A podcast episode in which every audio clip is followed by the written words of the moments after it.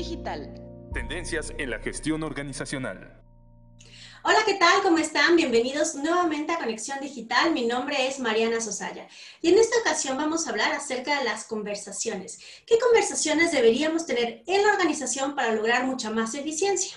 Para ello hemos invitado a, un gran, a una gran persona, un gran amigo conocedor del tema, muy querido también para nuestra comunidad UTLAP.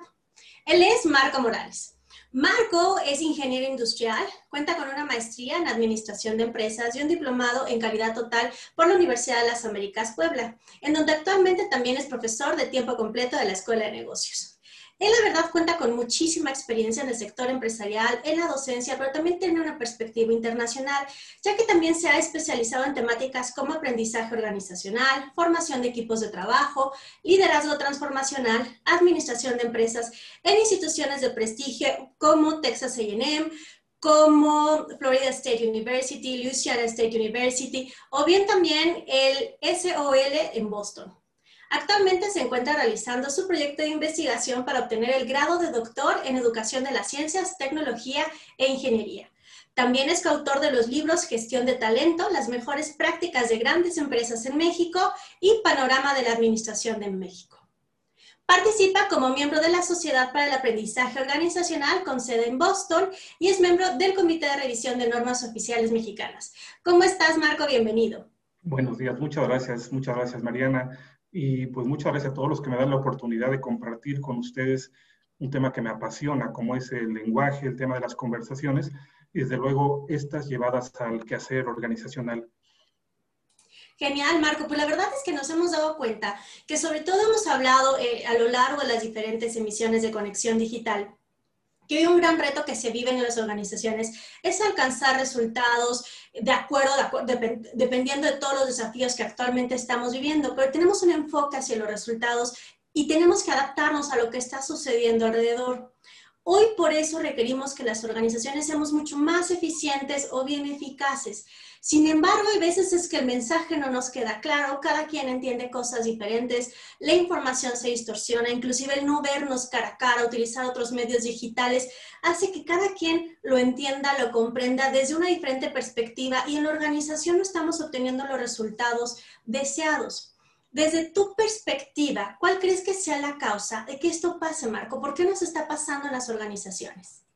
Mira, yo creo que esto es multicausal. Ya, ya lo mencionabas ahorita, hay, muchas fuentes de causalidad en estos comportamientos inefectivos, vamos a llamarlo así de entrada. Eh, mencionabas, eh, tenemos que responder a las necesidades que hay en el ambiente. Y en muchos casos en las organizaciones no estamos preocupados, vamos a llamarlo así seriamente, por entender qué es lo que está pasando en el ambiente. Por ejemplo, cambio en las necesidades del consumidor, en sus hábitos, cambios en la tecnología, en las formas de, usar eh, los productos que ofrecemos al, mercado. Estos cambios son, son muy importantes, eh, tenemos que cubrirlos porque es lo que el cliente o el usuario está, está requiriendo, es lo que agrega valor, lo que demanda valor de una organización. Y lo que nos toca en las empresas es reconocerlo, ¿sí? reconocerlo a través de, distintas formas como la inteligencia de negocios y desarrollar capacidades dentro de la organización. Capacidades que pueden ser me voy a referir a las duras, por ejemplo, tecnológicas, me voy a referir también a los procesos, pero principalmente capacidades en las personas para, para reflexionar, para, para elevar, sus niveles de conciencia, pero no solamente individuales, sino colectivos. La, forma en que, estamos interactuando, la forma en que tomamos decisiones, la forma en que, en que pensamos eh, las consecuencias que, que puedan venir a futuro, van a ser fundamentales en los resultados de tanto de los diseños y la ejecución de la acción, y desde luego en los resultados de negocios, satisfaciendo o no las necesidades de nuestros clientes. Entonces, ya, ya de entrada tenemos una variable importante que es un, un, no reconocimiento claro de lo que podría estar ocurriendo en el, en el ambiente. Y no se trata únicamente de hacer eh, analítica y tener datos, perdón, que, que, a veces te proveen fuentes eh, profesionales para, para ello, sino que si yo soy el encargado de marketing, si yo soy el encargado de producción, pues también estar muy al pendiente, en, entender qué está pasando en, el ambiente externo, en el área muy específica de mi, de mi responsabilidad. Esa sería, sería una. Eh, pero la otra, que, que, me parece todavía muy, muy importante, es si le hemos entendido a la comunicación. Eh, algunos nos hemos formado en comunicación, pero si nos ponemos a reflexionar, muchos ni siquiera eso hemos, lo hemos hecho en, en, nuestra vida profesional. No nos hemos formado en la comunicación porque al comunicarnos todos los días lo damos por un hecho que sabemos comunicarnos. ¿sí?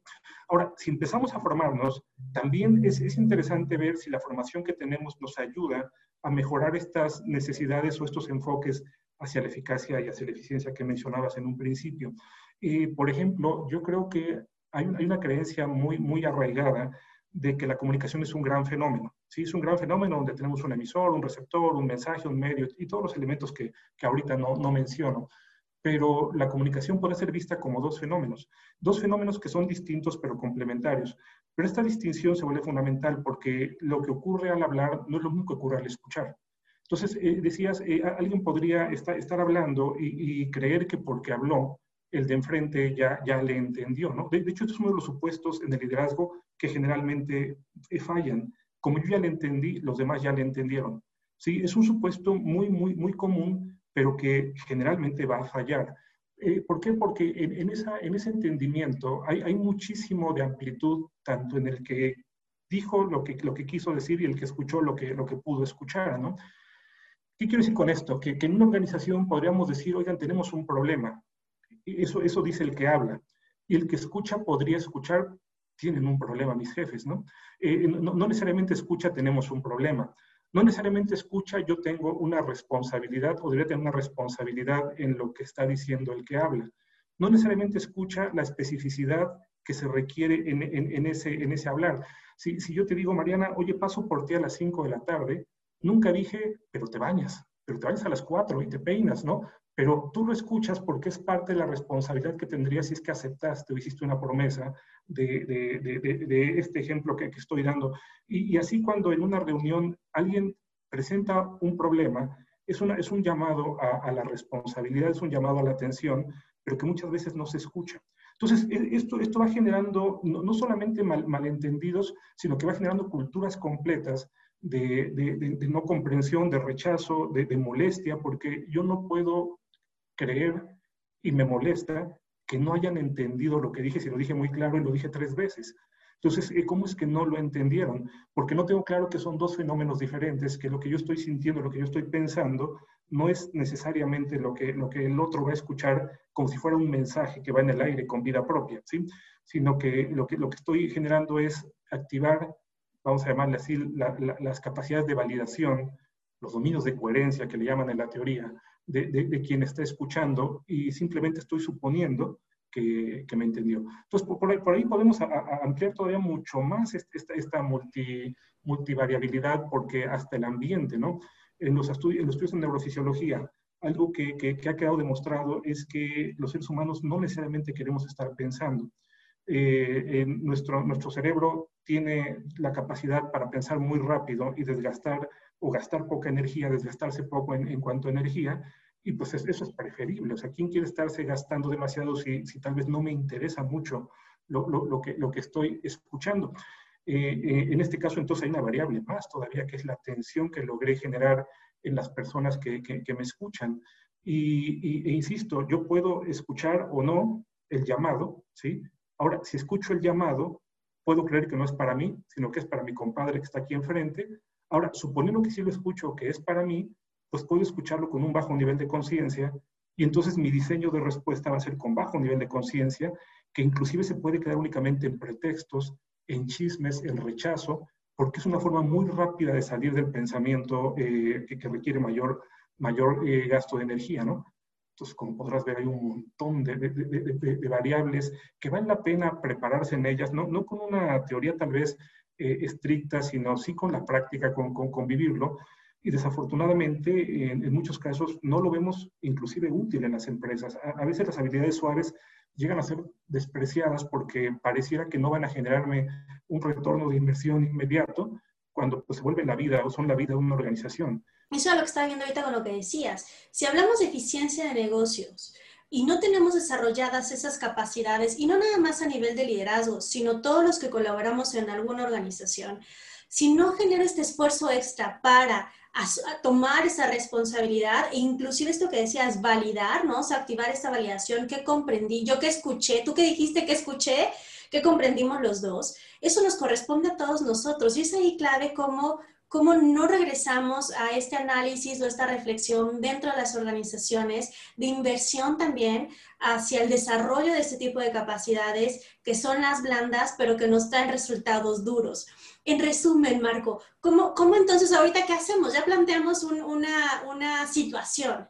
¿Qué podría hacerse dentro de la organización para que entonces ahora sí logremos ser mucho más eficientes desde lo blando hacia aquello que es más medible o técnico? ¿Qué podríamos hacer? ¿Qué podría hacerse dentro de la organización?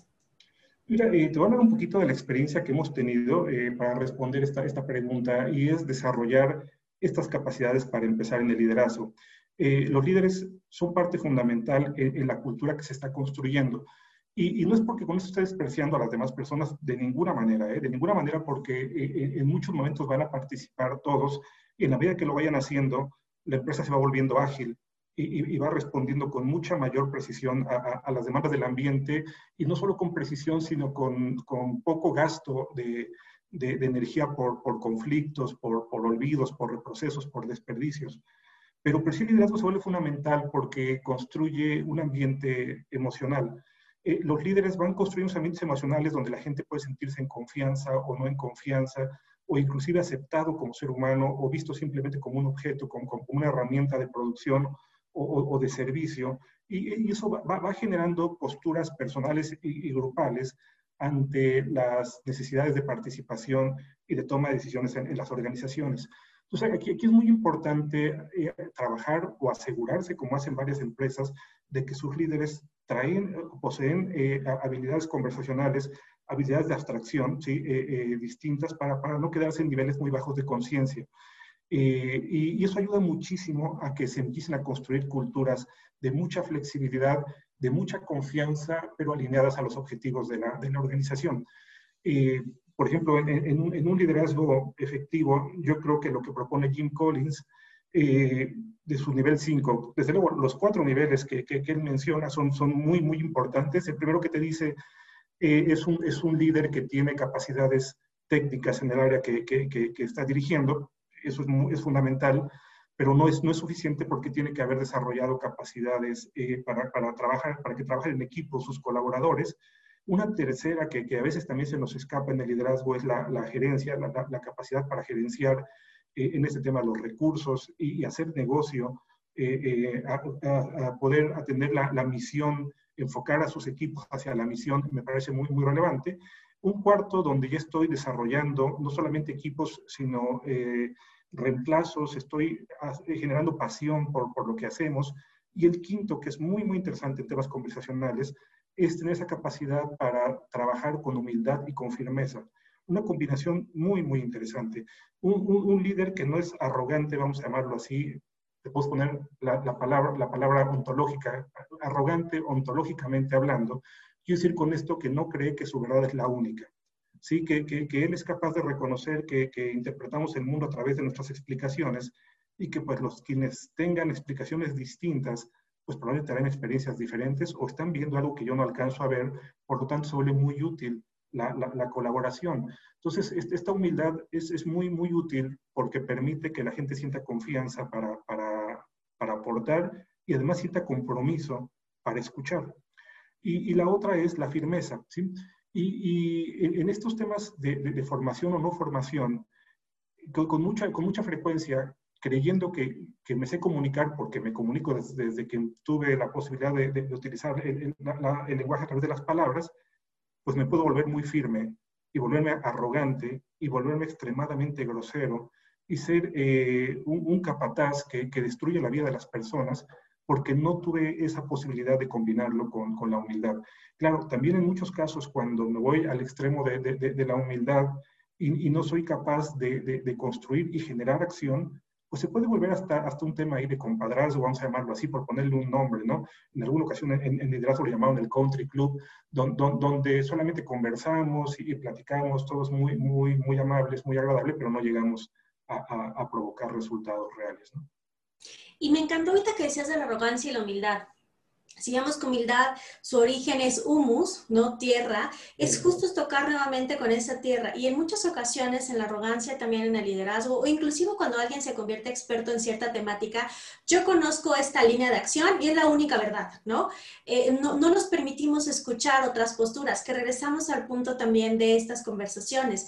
Si yo creo que tengo todo el conocimiento, qué tipo de acuerdos podría yo llegar con los demás porque no me permito escuchar, no toco con la tierra, no veo, no escucho, me permito ver otras, otras verdades. Y justo precisamente en eso, y lo mencionabas hace un momento, en el que las personas logremos eh, esta alineación hacia donde queremos llegar organizacionalmente, cómo tocando esta tierra con estos principios de flexibilidad, confianza, en el que dejemos a un lado este, esta arrogancia y escuchemos a los otros, ¿cómo podríamos lograr o cómo con estos recursos lograr esta alineación?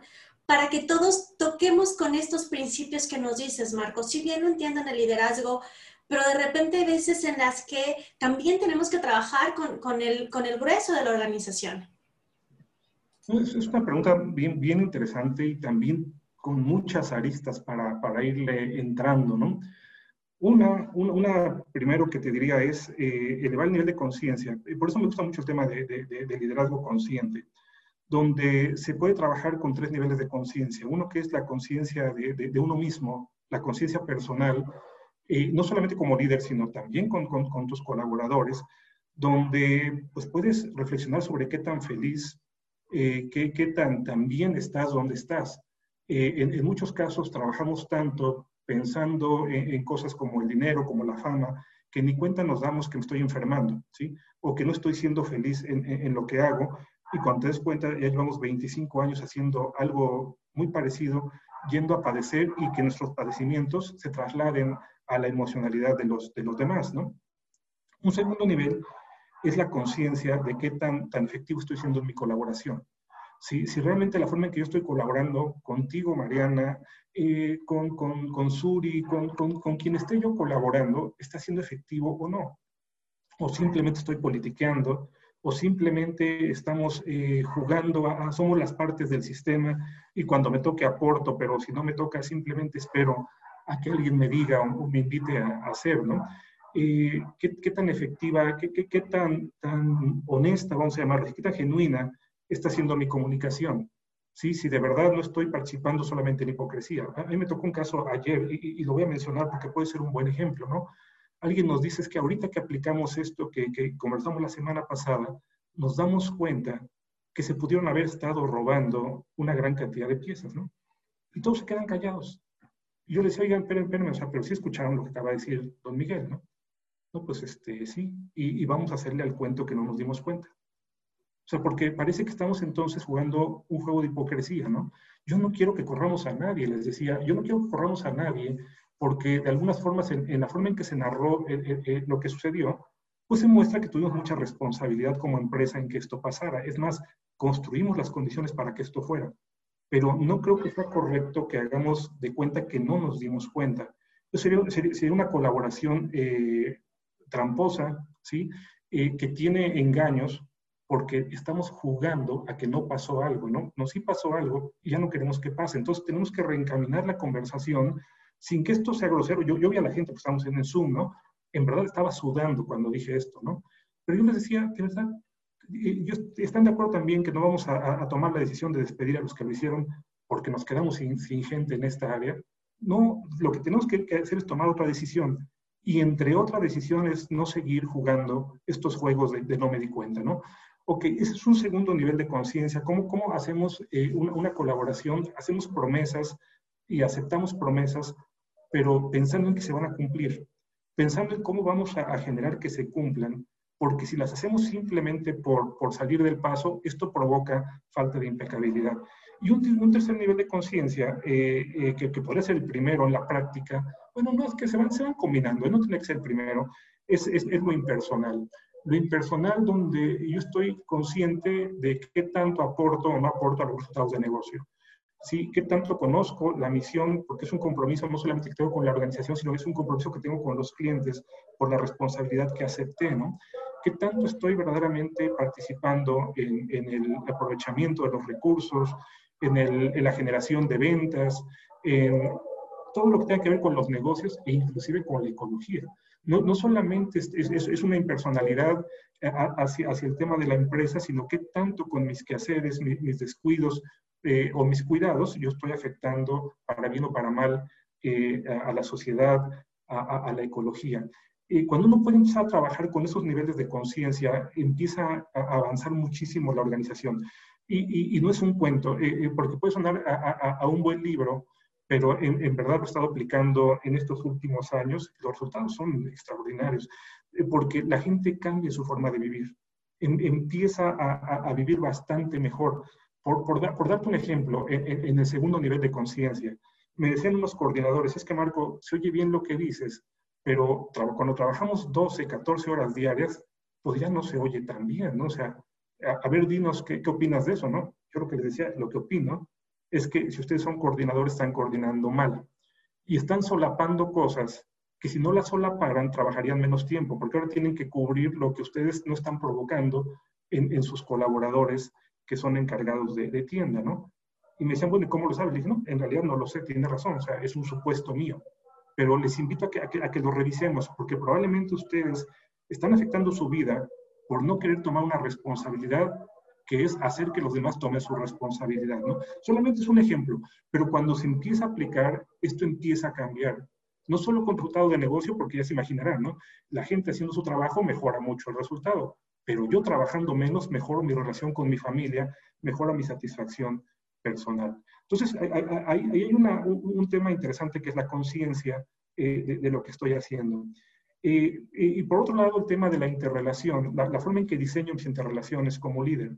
Eh, si, si, para mí me educo en la persuasión, estoy provocando de alguna forma violencia y estoy despreciando, tal vez de muchas formas, la creencia de los demás, porque en la persuasión, la creencia básica es que yo tengo la verdad. ¿sí? Eh, yo tengo la verdad y por lo tanto te tengo que convencer y te voy a persuadir de que lo que yo digo es lo correcto. Y te puedo persuadir aún con mucha violencia, con presión, con moving, con, con lo que tú quieras. A los hijos hasta, hasta con un golpe los puedes persuadir. Eh, aquí, aquí la modificación sería hacia la indagación, encontrar en la indagación una herramienta fundamental para la escucha. Pero, pero surge una pregunta, bueno, entonces siempre voy a estar indagando, siempre voy a estar solamente escuchando, no, aquí, aquí la postura eh, complementaria sería la proposición y no la indagación. ¿Sí? Eh, eh, en lugar de, de, de, pensar en indagar, mi postura emocional es proponer. Porque cuando propongo, sí hablo de lo que pienso y de lo que creo que es posible, pero no lo trato de imponer. Y, y, y es distinta la emoción, porque en mi proposición estoy esperando que me, que me retroalimenten, también espero que lo acepten, ojalá, ojalá que sea útil, porque para eso lo diseñé, pero ya no es una emoción de, de, tratar de imponer lo que yo creo que es la única verdad. Y cuando lo combino con indagación, esto genera un crecimiento importante en en la cultura de la, de la, organización. Y hay dos puntos que me gustaría retomar de lo que tú decías. Hay una frase que, me gusta de, Peter Drucker, ¿no? que dice, no hay nada más tan inútil como hacer con gran eficiencia algo que no debería haberse hecho en absoluto. Y tiene que ver en que yo estoy bien tal vez dentro de mi espacio, lo estoy haciendo muy bien, pero no estoy comprendiendo esto que bien decías, ¿no? Con todo el sistema. Realmente está aportando, al principio nos decía, le está dando valor a mi proceso, le está dando valor a lo que nos piden los clientes, realmente estoy escuchando las necesidades del otro porque de repente nosotros nos planteamos de acuerdo a mi perspectiva y no estoy entendiendo o comprendiendo si realmente esto es útil, pero es que me está quedando muy bien. Sí, pero ¿cómo estamos beneficiando a todos los demás, no nada más en este espacio? Y otro que, que, que, que, me llama mucho la atención, Marco, y yo sé que a lo mejor en esta organización que nos compartías, tiene que ver que culturalmente, pues hay ciertas conversaciones que elegimos no tener, que no queremos evadir o evitar ese conflicto, pero no nos damos cuenta que eso nos está afectando a nivel individual, porque si no, entonces yo ya traigo una carga extra, como dices, con los coordinadores. Mejor no digo nada, entonces yo lo hago, ¿no? Y estamos nosotros como tapando esos espacios o esos huecos de alguien más, pero también me está afectando a mí de manera, de manera personal. ¿Cómo le hago para ser más consciente? Yo, empecemos por, por consciente de uno mismo, de qué es lo que quiero, qué es lo que me gusta, qué me molestó, qué altos tengo que poner, eh, de qué manera inclusive yo estoy persuadiendo, ¿no? Y proponiendo, porque ni cuenta me doy tal vez. Este, ¿cómo, cómo, me, ¿Cómo me convierto yo una persona más consciente? Bien, perdón, eh, siempre empiezo diciendo que está interesante tu pregunta, pero me parece muy, muy interesante. La, la, reflexión de qué es lo que quiero conservar, desde quiero conservar mi trabajo, quiero conservar un nivel de vida, pero también puedo querer conservar la, la salud. Eh, en alguna ocasión, en una reunión de amigos, yo, yo les preguntaba, oigan, ¿y la vida que estamos viviendo, la queremos seguir para los próximos 20 años? Esto es lo que, lo que realmente estamos disfrutando. Y yo volteaba a verlos y, realmente se ponían a reflexionar, eh, y yo también, yo también, porque también pensaba, bueno, y de verdad yo así quiero seguir viviendo, ¿sí?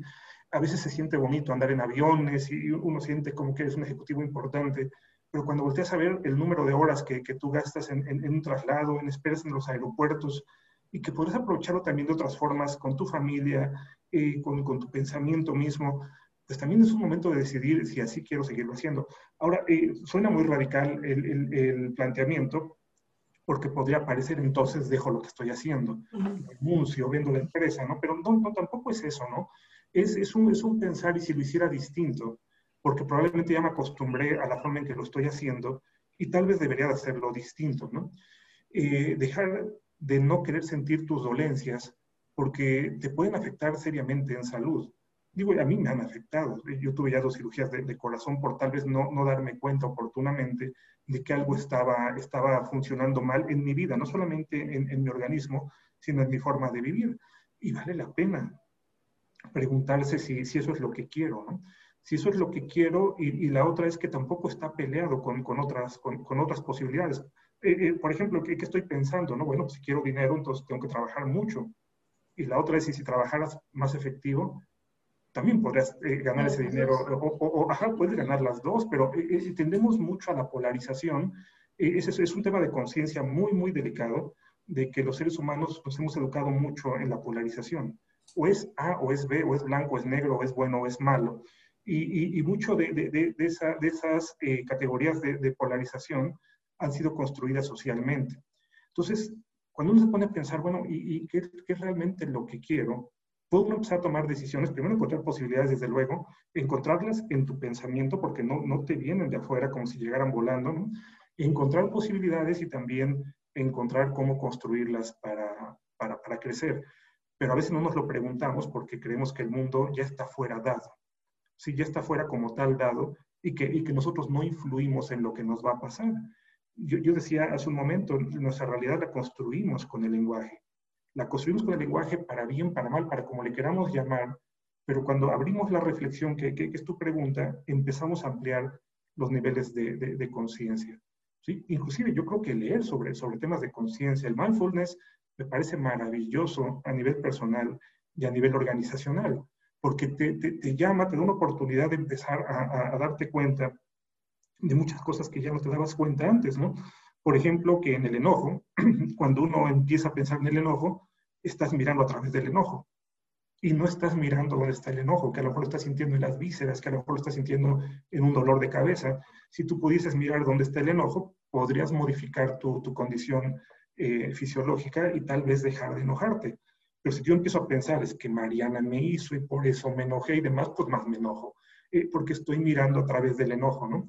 Entonces, e, e, e, esa, esa eh, reflexión de, y me gustaría hacer, y, creo que es importante, regresando un poquito al liderazgo, dice Jim Collins, no pienses tanto de inicio en cómo ser un buen líder, sino más bien qué tipo de líder te gustaría ser para que los cómo empiecen a surgir. O sea, me gustaría ser una persona respetuosa, entonces si tú te lo planteas como tal, pues van a empezar a surgir los, los, los cómo me gustaría ser una persona feliz, verdaderamente quiero ser feliz, probablemente vas a empezar a construir aquello que te permita moverte hacia lo que, lo que tú estás planteando como, como un, algo a conservar en tu, en tu vida, ¿no?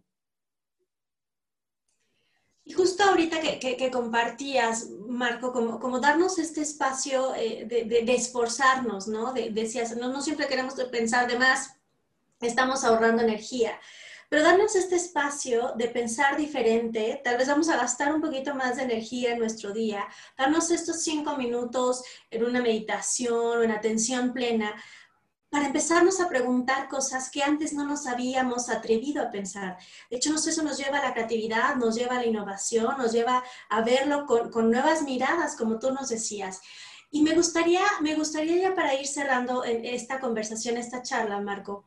Entonces, si yo soy una persona más consciente, cuestionándome a mí misma, viendo las cosas de forma distinta, inclusive identificando cuáles son mis valores, ¿no? Que diga, para mí ahorita lo clave en este momento de mi vida es hacer dinero, ok, hacia allá voy, ¿no? O ahorita es familia, o ahorita es salud, lo que sea.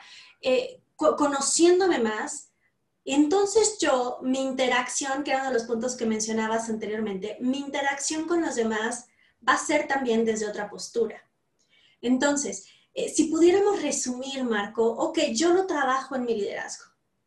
¿Cómo logro inspirar, motivar, porque veo que traes temas de inspiración, a que el resto del equipo también asuma una postura consciente de sí misma y entonces entre todos logremos tener una interacción consciente también. ¿Qué, qué, qué, qué, brevemente, qué consejos clave les podrías dar aquellos que traen un equipo, están haciendo su esfuerzo, nunca va a ser perfecto porque en esta humildad pues vamos a reconocer que estamos en un proceso de aprendizaje constante. Pero ¿qué les podrías decir también a ellos para, para inspirar y, y, que también se permee en el resto del equipo, Marco?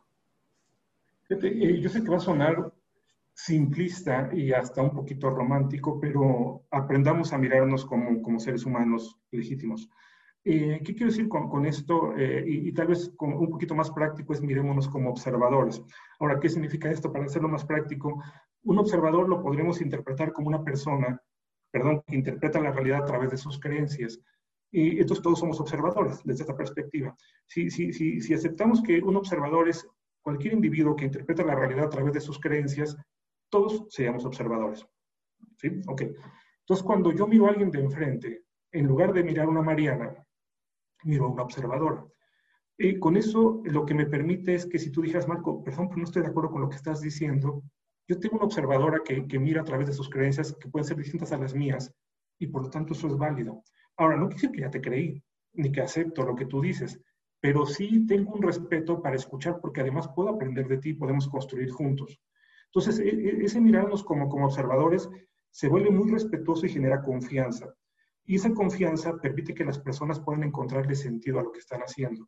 E, en, este, en estos ejemplos de empresa, eh, tenemos un caso que es interesantísimo de, de, de, una persona que está a cargo de un centro de distribución. Es interesantísimo porque es una persona mayor. Y cuando empezamos el proyecto nos decían, es que yo creo que el de mayor resistencia a este cambio va a ser este hombre, ¿sí?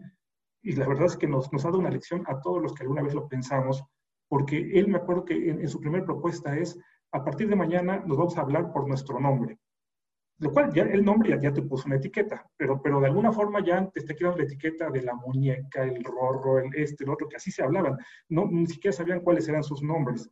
Pero él decía, yo quiero que empecemos a, a, a, mirarnos como seres humanos. ¿sí?